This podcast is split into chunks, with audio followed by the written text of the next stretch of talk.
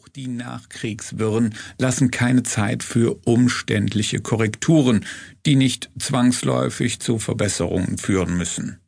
Wolfgang Borchert führt mitten hinein ins Elend. Nur wenige Wochen nach der Rekapitulation dazu führender Entwicklungen erfuhr das Stück erste Bekanntheit durch seine Verbreitung im Rundfunk. Die Uraufführung hat der Autor nicht mehr erlebt.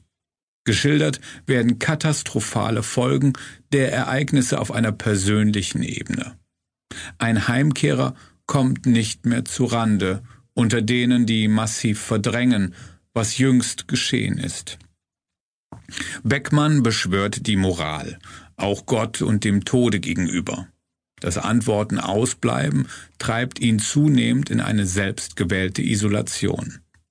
Von Stalingrad aus wurde ein Angehöriger der erst später vollständig geschlagenen deutschen Wehrmacht nach Sibirien verschleppt.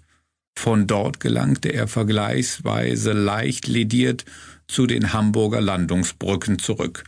Seinen Mantel hatte er noch, auch ein Maskenteil, das ihm beim Sehen hilft. Als sich der Vorhang öffnet, erringt zunächst kein anderer als der Tod die Aufmerksamkeit des Publikums. Gekleidet in die Gestalt eines Bestatters geht es ihm nur allzu gut angesichts des florierenden Geschäfts. Sein Begleiter ist der liebe Gott, er beklagt die eigene Hilflosigkeit. Wer da in einiger Entfernung ins Wasser gehen will, ist ungewiss einer von vielen, es könnte Beckmann sein. Der schwimmt indes.